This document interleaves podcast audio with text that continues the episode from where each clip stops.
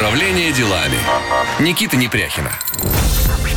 Привет всем! В эфире программа «Управление делами» в студии Никита Непряхин. Наша программа о том, как стать успешнее, результативнее в своем деле, а стать таковым это легко и по силе каждому, если знать правильные советы от экспертов своего дела.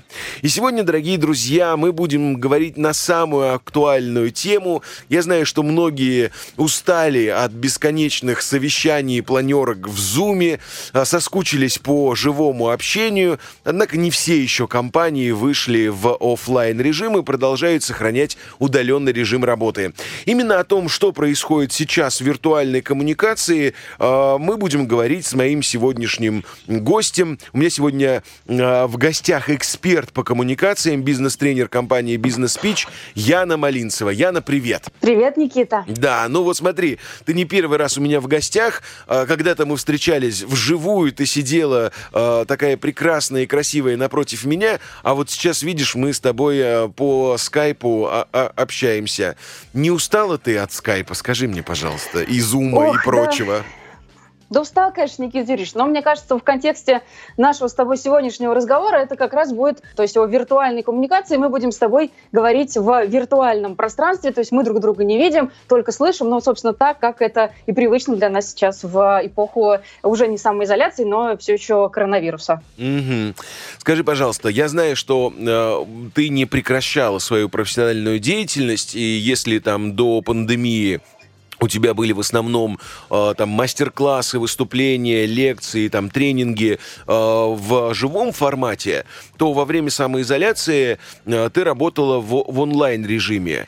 Я знаю, что сейчас многие компании э, сохраняют режим э, удаленной работы, хотя как бы формально нам сказали, что ну все, пожалуйста, э, самоизоляция закончилась. Почему, по-твоему, многие компании продолжают работать на удаленке?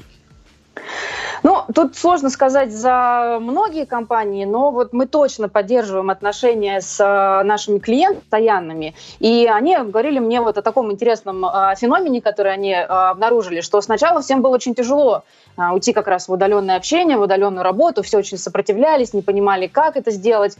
А потом, собственно, вот обратились к экспертам, к нам в том числе, научились общаться удаленно, и, собственно, теперь уже как раз не хочется возвращаться, а, потому что начали видеть уже плюсы в виртуальной коммуникации, в удаленной работе, и теперь говорят о том, что а, нам нужно теперь какой-то дополнительный стимул, дополнительное обучение, в том числе, чтобы вернуться обратно. То, что мы привыкли, и нам нравится. Но это то, то что говорят наши клиенты. Угу. Я даже слышал э, э, о таком феномене довольно любопытном, что многие жалуются, что э, войти в режим э, э, дистанционной работы оказалось гораздо проще, чем из него выйти. Это правда или нет? Ну, здесь, здесь сложно. Э, здесь, наверное, все еще зависит, конечно, от человека. Кому-то изначально было проще работать удаленно, кому-то очень нравится. А, кто-то, наоборот, э, скакал в офис, когда это можно было. И вот даже если брать нашу команду, да, в э, то у нас тоже разделились люди на два лагеря.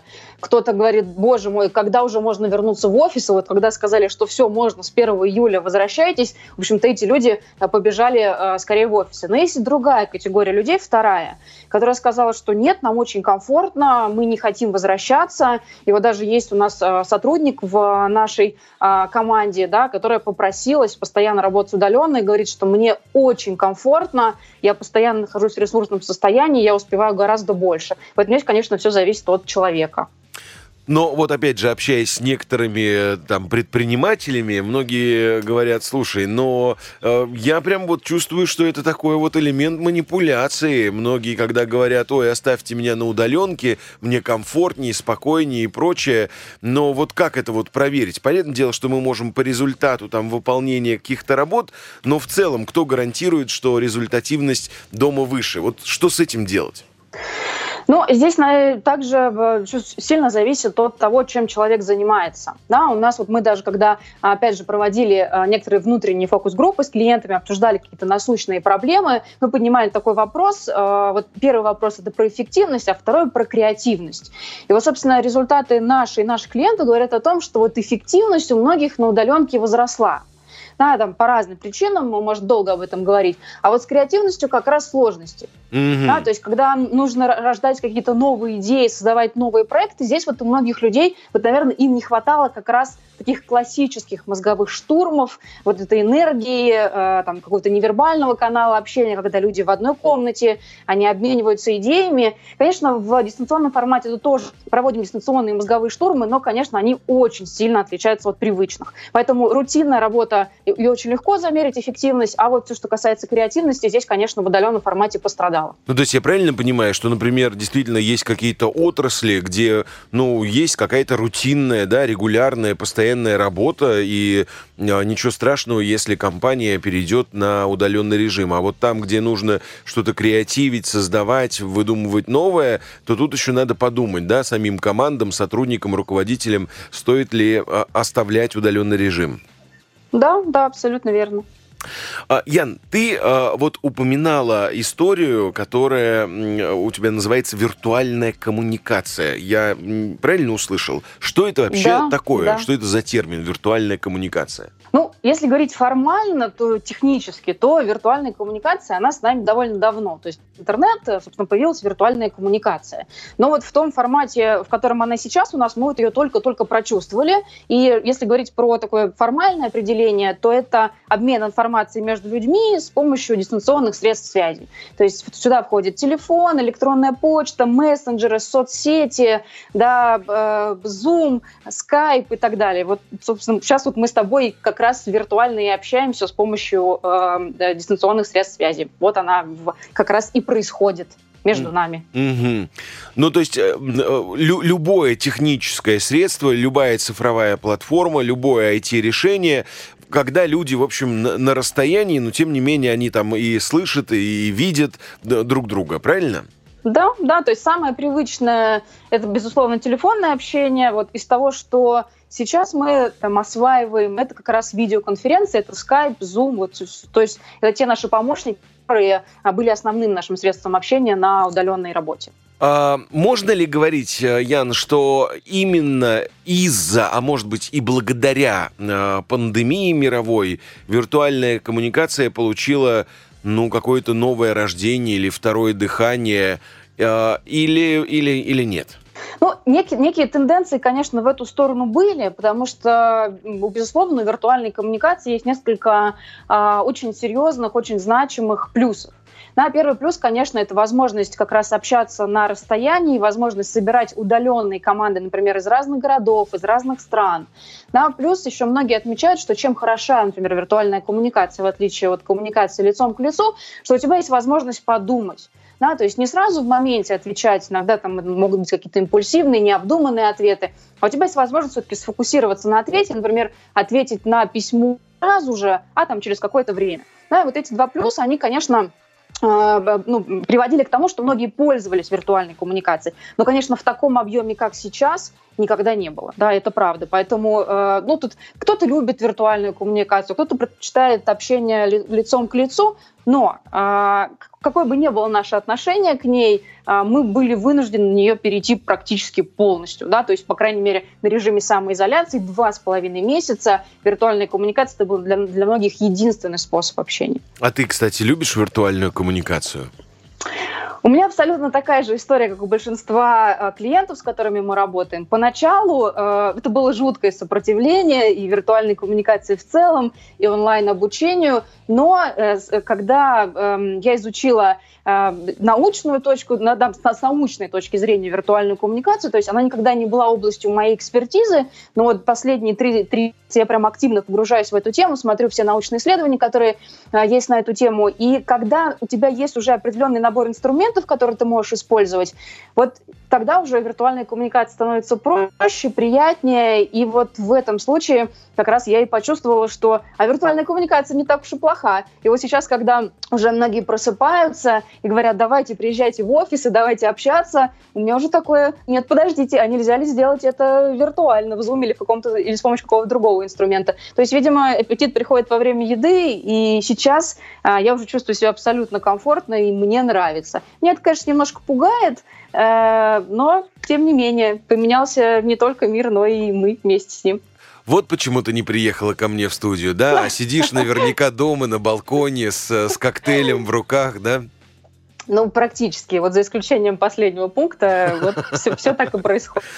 Скажи, пожалуйста, а вот а, ты сказала, что первоначально это вызывало прям сопротивление виртуальная коммуникация. Что вот раздражало больше всего? Ну, конечно, больше всего раздражало отсутствие невербального компонента. То есть, э, ну, там не секрет, да, что мы передаем информацию с помощью слов, с помощью жестов, голоса, положения тела, мимики и всего остального. И я, как человек такой крайне рациональный, я всегда за содержание, за то, что человек говорит, а не то, как он говорит. Но каково было мое удивление, когда я перешла на виртуальную коммуникацию, и я поняла, что все-таки вот этот невербальный э, компонент, он очень важен, да, то есть когда ты не видишь собеседника, или когда ты видишь его постоянно в одном и том же ракурсе, когда ты не можешь понять его э, настроение. Конечно, это очень сильно влияет на коммуникацию, тем более, если говорить про меня, я занимаюсь обучением людей, угу. и самое сложное было, конечно, когда ты понимаешь, вот у меня, допустим, был большой мастер-класс, и я понимаю, что там за этим маленьким зеленым глазком сидят 600 человек, но я их вообще не вижу. Есть только я, камера, на которую я смотрю, а, и, собственно, вот э, то, что вокруг меня, да, компьютер, балкон, о котором ты уже сказал. И вот, собственно, мне нужно как-то держать внимание а, этих людей, а я их не вижу. Яна, Конечно, я вот я, я, я вот тоже, как радиоведущий, я не вижу свою аудиторию, своих слушателей, но я их чувствую, и знаешь, что я чувствую от них? Они говорят, Никита, а когда уже реклама? Управление делами. Никита Непряхина. Привет всем, кто к нам присоединился. Управление делами в эфире. В студии Никита Непряхина. В гостях у меня сегодня эксперт по коммуникациям, бизнес-тренер компании «Бизнес Спич» Яна Малинцева. Говорим мы сегодня о том, что происходит в целом с коммуникацией в эпоху самоизоляции и что такое виртуальная коммуникация. Ян, ну, мы в первой нашей части сделали такую преамбулу, сделали актуализацию. Теперь э, мы понимаем, что такое в целом э, виртуальная коммуникация коммуникация. Давай более подробно скажем, чем виртуальная коммуникация отличается от обычного. Потому что я очень часто слышу такое мнение, когда люди вот говорят, да какая разница, по скайпу мы, по телефону, э, при очной встрече. А мне почему-то кажется, что разница какая-то есть. Вот давай об этом поподробнее. А есть, я бы даже, наверное, эту разницу делила на три большие группы. Да, первая группа – это отличия, которые связаны именно с техническими особенностями. Угу. То есть э, в чем суть вообще виртуальной коммуникации? Что мы общаемся не лицом к лицу, мы общаемся посредством там, компьютера, мобильного, интерн... да, мобильного телефона. И э, что получается? Что мы очень сильно зависим от э, связи да, вот угу. скорости интернета. Да, вот даже сейчас мы с тобой разговариваем, там периодически может звук пропадать, и, конечно, это очень сильно влияет э, и на собеседников, и на тех, кто слушает нас. Вот, поэтому конечно, э, такой очень, э, если сразу говорить про особенности и про советы, то, конечно, если у вас какие-то очень важные переговоры, очень важная какая-то встреча онлайн, то важно позаботиться о хорошем качестве интернета. Потому что вот в 2014 году было немецкое исследование, ну, несмотря на то, что оно не очень э, новое, но, но все равно остается актуальным, и а ученые в ходе этого исследования выяснили, что если э, мы находимся с тобой на видеоконференции, и у тебя периодически пропадает звук или начинает зависать картинка, угу. то я автоматически начинаю тебя оценивать как менее подготовленного, менее экспертного. То есть, казалось бы, да... То есть даже именно с точки зрения, да, э, профессионализма, да, то есть, например, Конечно. ты хуже там как закупщик или там ты хуже как э, руководитель. Конечно, конечно. То есть, смотри, казалось бы, да, э, не связанные вещи, качество связи и экспертность. Но тем не менее, вот исследования показывают, что это влияет. Да, то есть нас это начинает раздражать, что э, плохое качество, и, соответственно, мы начинаем перекладывать качество связи на какие-то личные, э, личностные особенности нашего собеседника. Поэтому вот с этой точки зрения, конечно, виртуальная коммуникация отличается, что мы очень сильно зависим от тех средств связи, да, которые мы используем. Плюс, если говорить про психологические особенности, то, конечно, мы не привыкли общаться с помощью камеры. Да? Если говорить про видеоконференции, Почему я делаю на этом акцент? Потому что вот по э, нашим наблюдениям большинство работы было именно вот в, в Zoom, в Skype, да, в MS Teams, то есть во всяких э, платформах для видеоконференций. Конечно, мы не привыкли работать с помощью э, камеры. Мы не понимаем, куда смотреть. Да? Надо смотреть на собеседника или нужно смотреть в камеру. Плюс, э, когда мы пытаемся смотреть в камеру, То есть мы очень пристально смотрим на своего собеседника, и вот этот пристальный взгляд, он тоже может нашим собеседникам доставлять неудобства. А, мы не можем считывать невербальный канал, да, то есть нам в жизни, э, в общении лицом к лицу он дает очень много. А вот в виртуальной коммуникации, к сожалению, мы этого лишены, даже если общаемся с помощью видео. Да, потому что вот мы сидим, допустим, на привычной встрече, мы, у нас периферийное зрение, оно позволяет нам видеть э, всю группу людей, с которыми мы общаемся. Угу. Здесь же мы видим их постоянно в одном и том же ракурсе, да, мы стараемся не двигаться, да, чтобы там не сбивать картинку. Из-за этого там, там огромный пласт информации, он просто уходит. Вот. Ну и если говорить про Э, особенности нашего мышления, да, вот то, что является моей, э, э, моей экспертностью, да, моей экспертизой, то, конечно, у нас очень много мыслительных барьеров в виртуальной коммуникации. И, наверное, вот здесь один из самых таких сложных – это барьер интереса, да, который связан с тем, что нам физически очень тяжело долго фокусироваться на чем-то. Нам даже вживую сложно иногда долго фокусироваться на собеседнике. А здесь получается, что, допустим, мы Э, находимся на видеосвязи, кто-то с включенными камерами, кто-то mm-hmm. с выключенными. Из-за того, что меньше сигналов мы получаем, да, мы не считываем, например, там те, тело, какие-то модуляции голоса и так далее, нам очень сложно фокусироваться. Вот, кстати, э, мы начали с того, что ты говорил о том, что люди очень устают от э, виртуальной коммуникации, и усталость, она во многом обусловлена именно этим, что нам для того, чтобы сфокусироваться на виртуальной коммуникации и не отвлекаться, нужно тратить гораздо больше энергии, чем это происходит лицом к лицу. Поэтому, вот, возможно, наши слушатели сталкивались с тем, что ты после одной э, видеоконференции больше устаешь, чем после целого рабочего дня. Именно за счет того, что тебе нужно прикладывать гигантские усилия, чтобы фокусироваться на том, что человек говорит.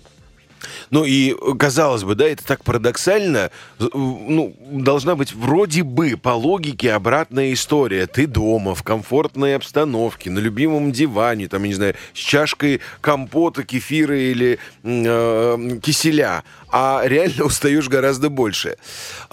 Почему, вот давай еще раз акцентируем внимание, почему во время того, как я смотрю на экран в зуме, ну, кроме того, что там, я не знаю, я не считываю эти невербальные компоненты, но вот даже если я вот закрываю глаза, допустим, и слушаю живого человека, у меня все равно ощущения немножко другие, нежели чем когда я закрываю глаза и слушаю человека в зуме. Есть ли в этом какая-то особенность? А, особенности есть, и а, виртуальная коммуникация, она меняет и даже восприятие голоса. Угу. А, опять же, исследования, которые есть на эту тему, говорят а, нам о том, что человек, который является источником информации, да, вот ты говоришь, я слушаю кого-то и слушаю, меня уже по-другому слушается. Ну да. Это чел- человек, который что-то тебе говорит в зуме, он чувствует, что, что э, ему тяжелее доносить свои мысли. И он пытается э, при, при, прикладывать максимальные усилия. То есть, то есть вот я недавно нашла одно интересное очень исследование на эту тему, что люди в виртуальной коммуникации даже говорить пытаются громче, чтобы компенсировать отсутствие вот этого mm-hmm. визуального э, контакта. И, соответственно, человек говорит громче, человек говорит быстрее, и от этого мы тоже очень сильно устаем. Да, то есть э, э, наш собеседник понимает э, ограниченность своих ресурсов, там, кто-то осознанно, кто-то интуитивно, соответственно, пытается их чем-то компенсировать, и вот эта гипер такая компенсация, э, она заставляет нас чувствовать эту усталость как раз. Причем и как с его стороны, и так с нашей стороны. Ну а с другой стороны, если вот эту компенсацию не делать, тогда, мне кажется, вообще можно потерять всю аудиторию, всех слушателей.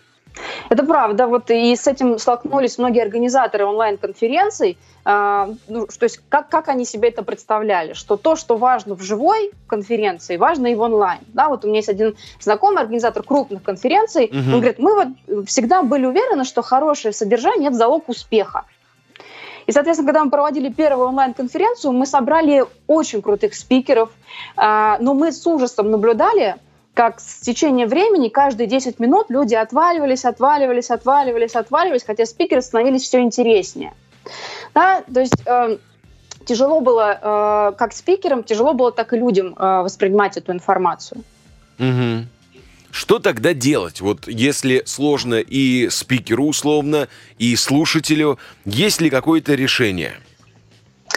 Ну, решение, конечно, есть, и самый такой большой э, глобальный совет, э, который стоит учитывать, это то, что вам нужно помнить, да, что виртуальная коммуникация, она отличается от э, коммуникации лицом к лицу.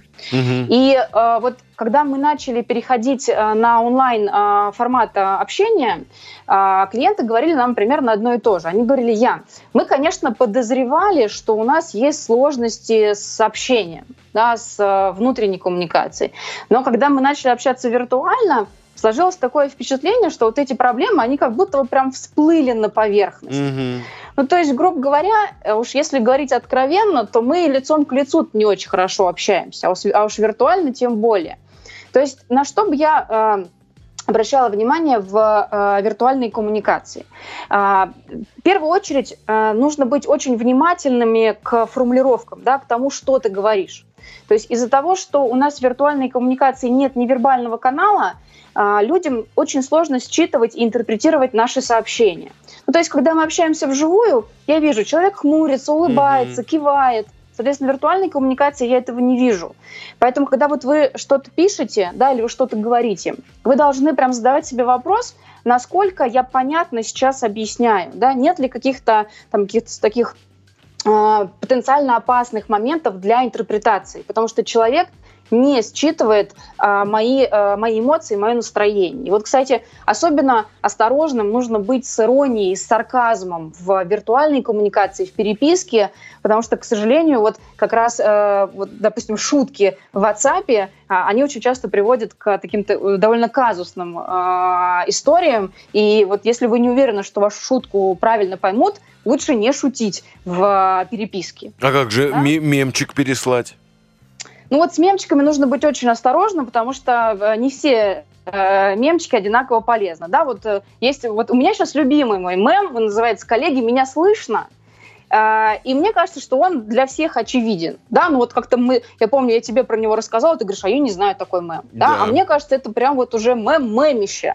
Да, потому что на любой видеоконференции пять раз повторяется фраза «Коллеги, меня слышно? Коллеги, меня слышно?» Я знаю только вот... мем про, про Наташу «Вставай». О, да, это, да, мы все уронили. Да. Да, ну вот, кстати, даже он не является универсальным. Мне недавно рассказала э, знакомая историк, она заходит в кабинет э, и говорит, коллеги, вот мы все уронили. И она видит, что ну, нет никакой реакции. Да, это даже при живом общении, не то что виртуально. Поэтому первый момент, да, нужно очень внимательно относиться к формулировкам, да, что люди не видят ваши эмоции. Mm-hmm. Да, если вы шутите, там, поставьте смайли в конце, чтобы это было понятно, что вы шутите. Да, если вы подозреваете, что вас потенциально могут как-то не так интерпретировать, обязательно убедитесь, спросите, да, там, я, я понятно, что созложил идею, mm-hmm. там, да, или иногда можно, например, если это рабочая задача, можно прям попросить, там, да, слушай, поясни, пожалуйста, как ты меня понял. Да, очень, а, очень за... понятные советы. Ян, мы сейчас сделаем небольшой перерыв, послушаем новости, узнаем, что происходит в мире, стране и нашей любимой Москве, а после обязательно продолжим давать советы, как же нам быть эффективными в виртуальной коммуникации. Никуда не переключайтесь, впереди все самое интересное. Управление делами. Никита Непряхина. Привет всем, кто к нам присоединился. В эфире программа «Управление делами» в студии ваш покорный слуга Никита Непряхин. А в гостях у меня сегодня замечательная Яна Малинцева, а, один из главных экспертов по коммуникации в нашей стране, бизнес-тренер компании «Бизнес Пич». Говорим мы на актуальную тему, что такое виртуальная коммуникация, что говорить, самоизоляция нас обратила в новую, абсолютно новую реальность. Мы э, очутились в ней, когда мы вынуждены общаться не очно, близко, видя друг друга вживую, а через разные средства э, видеоконференции. Ну, а как нам сказала Яна, оказывается, виртуальная коммуникация это не только вот текущее э, нововведение. Виртуальная коммуникация была всегда. Это и телефон, и чаты, и почта электронная. Правильно, Ян? Ничего не перепутал? Ничего не перепутал, Никит. Да, мы э, продолжаем давать советы, что нам нужно делать в рамках виртуальной коммуникации для того, чтобы быть э, эффективными. Ну и для примера берем вот классическую историю. Наверняка многие из вас э, уже устали от бесконечных зум-конференций, или если даже вы вышли уже в офлайн режим в постоянную работу, наверняка воспоминания еще свежи. Но э, в любом случае, я думаю, что какой-то такой гибридный формат э, э, остался в большинстве компаний. Все уже почувствовали, что такое видеоконференция, набили руку, поэтому думаю, что в любом случае это останется еще надолго. Давай продолжим советы. Я напомню, что мы дали совет по поводу точности формулировок, да, по поводу э, аккуратности с юмором, сарказмом, потому что не всегда понятно, э, что имеет в виду человек, э, какие-то полутона и нюансы. Да, я продолжу э, советы. И вот прям вспоминаю утреннюю свою переписку с э, одной из коллег. И э, третий мой совет будет, дорогие слушатели, если вы ждете какой-то конкретной реакции от собеседника, обязательно ему об этом скажите. Угу. Знаете, бывают вот такие сообщения в WhatsApp, когда тебе человек что-то написал, ты вот так смотришь и думаешь, угу, что же мне с этим делать-то? Вот то же, то же самое касается электронной почты, да, то есть вот очень удобно для всех и вообще в виртуальной коммуникации, вот если вы позаботитесь об удобстве получателя своих сообщений, это будет очень эффективно для всех. И вот очень удобно, например, в конце письма или в конце сообщения в мессенджеры, да, прям написать, чего конкретно вы ждете. Например, буду тебе благодарен, если ответишь до пяти часов. Mm-hmm. Да, или задайте кон- конкретный какой-то вопрос, на который человек должен ответить. Потому что коммуникаций очень много. Да, вот, например, средний там менеджер в день отправляет порядка 40 только электронных писем. Угу. Соответственно, переписок в мессенджерах еще больше. То есть информации очень много, и чем конкретнее вы будете, тем э, эффективнее будет коммуникация в том плане, что люди будут вам давать те ответы, которые вы от них ждете. Поэтому, если ждете какой-то конкретной реакции, обязательно напишите. То есть ваш собеседник, получатель, он должен догадываться, что вы от него хотите. Да, вот у меня даже есть э, такая привычка, да, такое правило, э, конечно, не все э, к нему хорошо относятся. Например, если я не понимаю сообщение, которое мне написали в мессенджере или в почте, я на него не отвечаю. Угу. То есть я не буду пять раз переспрашивать, там, например, э, там, Катя, а что ты имела в виду, а что ты от меня хочешь. Нет, я просто игнорирую это сообщение. Такой немножко вредный совет, но он работает очень хорошо. Да, вот, например, наши менеджеры, они знают, что если они не написали конкретный вопрос, собственно, они ничего и в ответ не получат. Ну, то есть Надеюсь, и, и, они и, нас сейчас слушают. И, иногда, то есть важно вот прям проучить, да, чтобы вот была такая э, привычка четко формулировать, что ты хочешь конкретно. Это правда. Да, мне иногда мои клиенты говорят, я, ну это же не будет работать с руководителем. Ну, конечно, здесь все зависит от контекста. Вот. Но в целом, если руководители адекватные, то, собственно, и их иногда можно а, проучить, так сказать. Прекрасно. Хорошо. А что мы можем еще посоветовать для того, чтобы сделать нашу виртуальную коммуникацию более эффективной? Вот я, кстати, знаю, что я очень много а, людей жалуются на то, что люди не выходят а, в эфир через видеосвязь. Я тут был на нескольких э, мероприятиях внутренних, да, разных компаний, и я был, вот честно, немножко удивлен, потому что, условно, в эфир выходит э, только спикер, мы видим самого спикера, а все остальные участники конференции, которых там, я не знаю, может быть, 20, 30, 40 человек, это просто выключенные камеры. Это вообще нормальная ситуация или вот все должны быть в равных позициях? Ты знаешь, Никит, когда все только ушли на удаленную коммуникацию, то всегда у всех совет был один. Обязательно включайте камеры. А, этот совет разумный, потому что когда человек с включенной камерой, он больше собран, да, у него меньше соблазна развалиться на диване и заняться параллельно какими-то другими делами. Угу. Поэтому, например, если вы находитесь на важной встрече, или если вы находитесь, допустим, на каком-то онлайн-обучении, и вам важно фокусироваться – тогда, конечно, стоит включать камеру, потому что она позволяет не расслабляться. Угу. Это с одной стороны.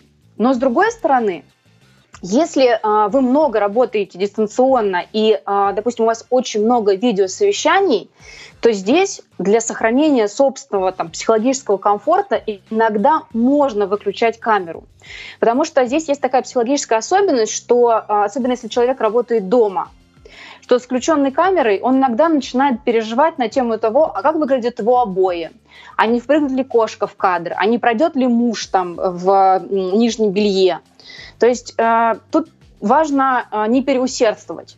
То есть там, где нужно фокусироваться, обязательно включаем камеру, там, где возможно, э, ну, то есть где не нужен такой четкой фокусировки, где можно чуть расслабиться, можно поработать без камеры. Потому что если ты целый день работаешь с включенной камерой, ты к вечеру просто упадешь и будешь абсолютно не в ресурсном состоянии. Это, это тоже плохо. А, поэтому нужно всегда, конечно, золотую середину искать в плане камеры. Ну, а ты включаешь вот камеру, например, когда какие-то совещания, или тоже вот иногда себе позволяешь выключить, чтобы сохранить ресурсное состояние? Позволяю себе выключить камеру, э, не позволяю себе быть без камеры, если это какие-то мозговые штурмы, ага. да, то есть обязательно. Вот, если это какое-то такое длительное э, совещание, где я не всегда то есть тот человек, который, допустим, принимает решение, или тот человек, который активно участвует в обсуждении, я позволяю себе там 3-5 минут посидеть без камеры, а, там размять плечи, встать попить э, воды, то есть это очень важно, да, то есть э, не нужно включать камеру в ущерб своему э, состоянию. Угу. Мне тут один знакомый жаловался, он говорил о том, что э, у них э, приняты планерки э, там с утра и в конце дня, или там итоговые промежуточные недельные. И вот он говорит, ну, все уже привыкли в обычном режиме, если планерка или совещание длится, например, час, а итоговые у них собрания по три часа. Но когда он рассказывает, перевел все это в дистанционный режим с использованием там скайпа, зума и, и прочее, он говорит, ну, по-другому происходит течение времени. Это правда? И э, в связи с этим вопрос, сколько тогда оптимальное количество по времени можно проводить э, в разных видео, например, конференциях? Ну, э, оптимальное время в районе 15-20 минут – это то время, когда человек может э, действительно держать внимание, и он не устает. Но, конечно, нужно делать э, поправки на наши реалии, то есть иногда за 15-20 минут решить какие-то вопросы невозможно. Ну, конечно. И, и поэтому, если, допустим, вы планируете совещание, и э, вы вынуждены организовать совещание на час или на полтора, то здесь важно сделать следующее. Здесь важно вначале обязательно обговорить э, повестку. Да, то есть обязательно нужно проговорить, какие блоки будут обсуждаться, так людям будет легче держать внимание. И каждые 15-20 минут нужно обязательно подводить итоги того, что уже сделано. Тем самым у людей будет создаваться ощущение продуктивности, да, то, что, да, ощущение того, что вы двигаетесь дальше, угу. и вот тогда легче будет быть в этих конференциях, потому что в онлайн-совещании, как и в реальных совещаниях лицом к лицу, проблема одна и та же. У людей очень часто ощущение потерянного времени. И вот такие промежуточные итоги, они показывают, что там, ребят, смотрите, мы не теряем сейчас время, посмотрите, мы за 15 минут договорились об этом, об этом, об этом. То есть это очень помогает фокусироваться. Ну и, наверное, исходя из этого, целесообразно какой-то глобальный вопрос э, разделить на маленькие части, да, и прям вот в рамках адженды вначале сказать, коллеги, вот смотрите, там у нас будет, например, э, первые 15-20 минут мы говорим вот об этом, потом мы поговорим об этом, далее техническая пауза, ну и таким образом, чтобы у нас не было каши-малаши, э, делить какую-то большую тему на мелкие составляющие. Так ведь тоже можно? Да, так тоже можно. А, единственное, здесь есть а, одна ловушка, которую а, стоит избегать. Да? То есть не нужно делать очень много коротких видеоконференций. То есть, когда мы только перешли на удаленную работу, да, мы же как бы учились, как и все вокруг нас, угу. и мы что сделали? Вот какую вот прям посыпая голову пеплом, какую ошибку мы сделали? Мы для каждого рабочего вопроса собирали отдельную видеоконференцию. Угу. И с одной стороны, кажется, ну что такое, ну на 10 минут собрались, да, зато быстро вопрос решили. Да. Но вспомните, пожалуйста, что собрать видеоконференцию это же не 10 минут, да? Есть подготовительная работа, есть человек, который все это технически там ручками делает, это у него занимает какое-то время. То есть, чтобы организовать 10-минутную видеоконференцию, нужно потратить в три раза больше времени. Угу. Поэтому опять же, да, я понимаю такой замусоленный уже совет, но тем не менее всегда золотая середина. То есть не нужно делать большие конференции на полтора часа, но и при этом на каждый вопрос собирать отдельную конференцию тоже не нужно. И вот то же самое, пока далеко не ушли, хотела сказать про сообщения. Да? Не нужно э, дергать постоянно своих коллег э, вот этими небольшими такими маленькими сообщениями в мессенджере.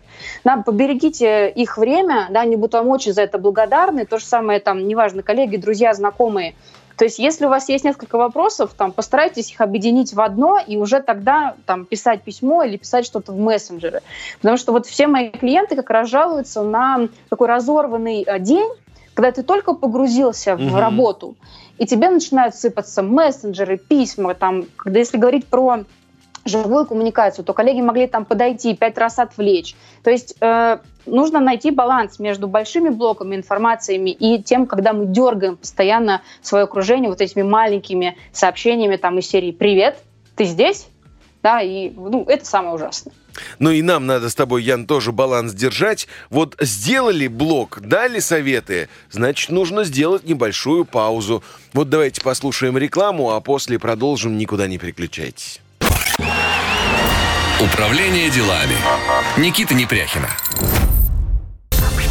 Управление делами в эфире в студии Никита Непряхин. В гостях у меня сегодня эксперт по коммуникациям, бизнес-тренер компании «Бизнес Спич» Яна Малинцева. Говорим сегодня про виртуальную коммуникацию. Тема самая актуальная. Яна дала замечательные советы, как нам оптимизировать виртуальную коммуникацию, какими советами пользоваться, ну и что действительно принципиально важно для того, чтобы и эффект был, и результат был, и удовольствие это приносило, и это не утомляло. Ян, а давай вот нашей последней части несколько слов э, скажем про то, как вообще происходит сам процесс обучения. Э, я недаром вот упоминал, что даже в режим самоизоляции я знаю, что у тебя тоже был очень плотный рабочий график, и э, большую часть обучения ты проводила, опять же, благодаря виртуальной коммуникации. Но я знаю, что есть ряд людей, которые вообще не представляют, а как это возможно. Ну, то есть вот очное обучение, да, тут все понятно. Вот, э, там, я не знаю, доска, вот флипчарт, вот там презентация, вот лектор, вот сидят сотрудники или там ученики, они пишут конспект, устраивают мозговые штурмы, что-то выдумывают, что-то планируют, проверяют друг друга или какую-то практику выполняют. Тут как бы все понятно. А как вообще может происходить обучение в онлайне, расскажи. Ну, ключевой момент, э, которым отличается обучение офлайн и онлайн, это, конечно, длительность. Угу. То есть если мы он, оф, онлайн, сама уже запуталась, офлайн, онлайн, в общем, если мы живые тренинги проводили э, два дня, да, по 8 часов, это было абсолютно нормально и комфортно для всех, то в первую очередь, конечно, онлайн-обучение мы делим на небольшие блоки.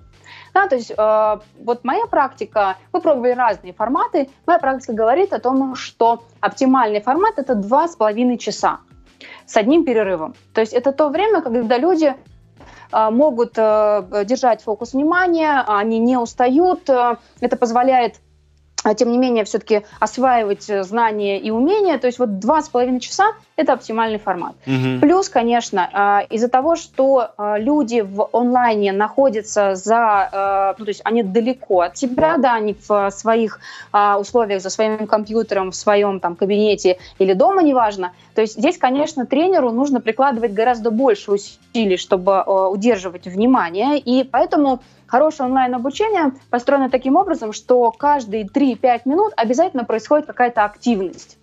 И вот здесь я хочу а, защитить вот эту историю про плюсики в чате, да, вот ну, для тех, кто не понимает, о чем идет речь, иногда на, вернее, не иногда, практически всегда на онлайн-обучении а, там тренер, спикер, преподаватель, он просит а, своих студентов, своих обучающихся ставить плюсики в чат. И вот я знаю, что многие не любят а, это делать, но, смотрите, а, в онлайн-обучении любая физическая активность а, это и есть сам по себе большой плюс. Поэтому вот такие мелкие да, моменты, как ответьте на вопрос, поставьте плюсики в чат, то есть это все помогает удерживать внимание обучающихся. И, конечно, если программа построена э, правильно с точки зрения методологии, вот такие э, моменты включения, они очень всегда равномерно распределены, и помимо плюсиков в чат, там есть много других разных активностей, э, которые позволяют удерживать внимание. И я, как и многие, ну, вот, если честно, каюсь, да, довольно скептически всегда относилась к онлайн-обучению, всегда была за офлайн обучение, а, но вот э, мир поставил нас другие условия, и я с удивлением обнаружила, что онлайн-обучение приносит а, такие же хорошие результаты, как офлайн обучение. Да? Вот, допустим, те тренинги, которые я веду, я вижу, что если человек действительно все, допустим, 4 дня, что мы занимаемся, он погружен, он включен, он сфокусирован, результаты такие же, как и в очном обучении. Не знаю пока, что делать с этой информацией, уходить ли полностью в онлайн или оставаться в офлайне, но при правильной методологии результаты очень-очень высокие.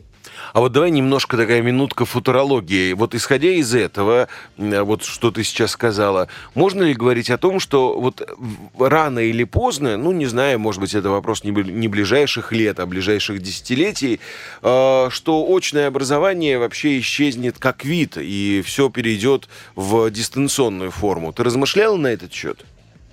Да, конечно, я размышляла на этот счет. Э, здесь есть э, разные мнения. И вот одно из мнений, которое мне, очень нравится, то, что очное обучение, оно станет а, таким, такой, таким практически э, элитарным, да, то есть это, mm-hmm. будет, эм, это будет очень дорого, это будет не для всех, и э, большинство э, уйдет в онлайн. Это одно мнение, да, есть другое мнение. Оно говорит о том, что онлайн обучение никогда не заменит офлайн, ну просто в связи с тем, что только на живом обучении происходит там обмен мыслями, обмен энергией там и так далее. Вот есть два противоположных, противоположных таких лагеря.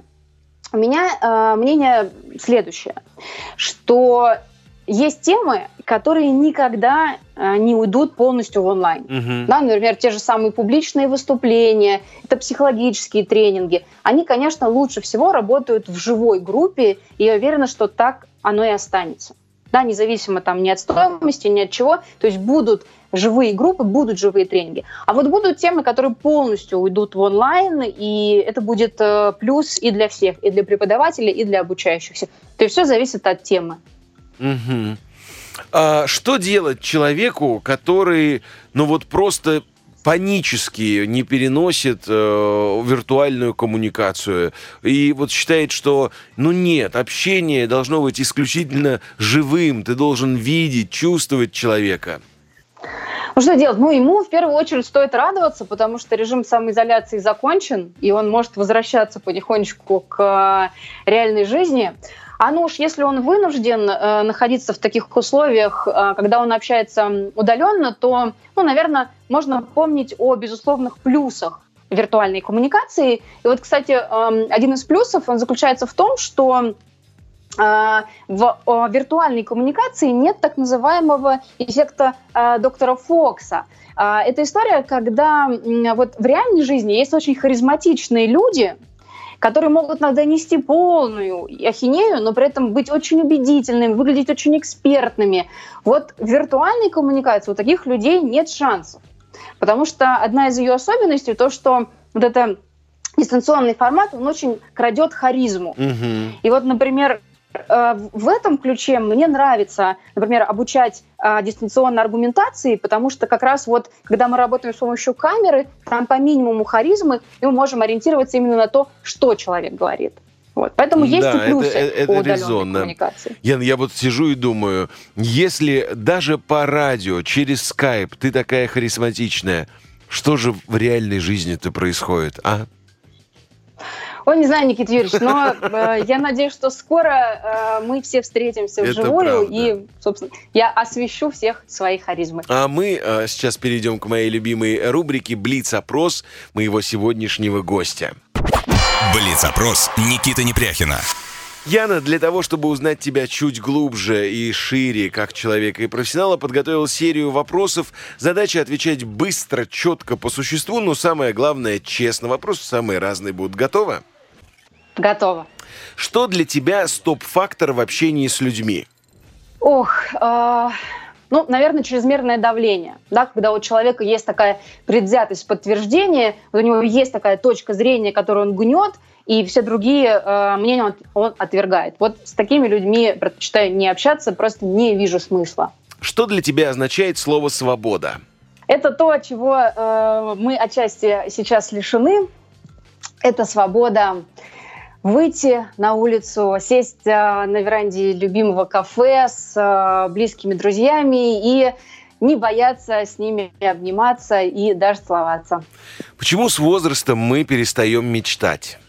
А, ой, у меня только техническое такое а, физиологическое объяснение, что а, чем старше мы, тем больше нам нравится быть в безопасности, в стабильной обстановке, а, соответственно, мечты и безопасность, они иногда друг другу противоречат.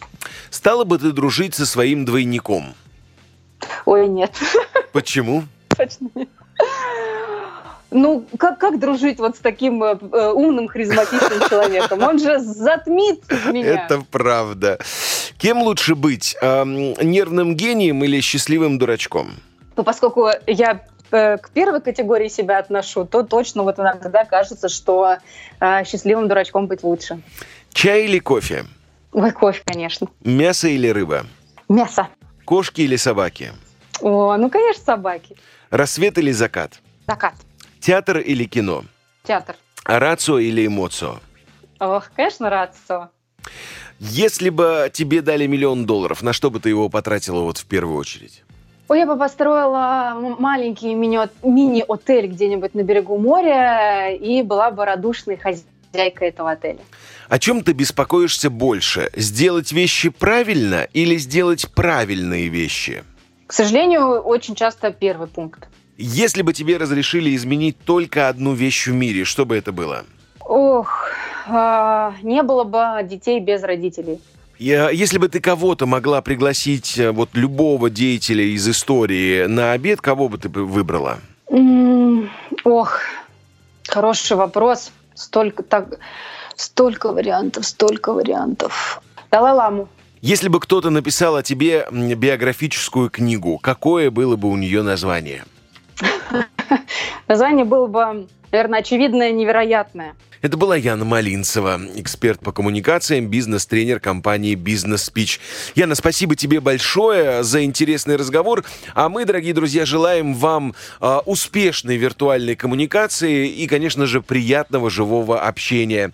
Мы э, с вами услышимся ровно через неделю, а все наши выпуски вы можете послушать в виде подкастов на основных площадках на Apple и SoundCloud. Всем пока-пока, успехов! Управление делами. Никита Непряхина.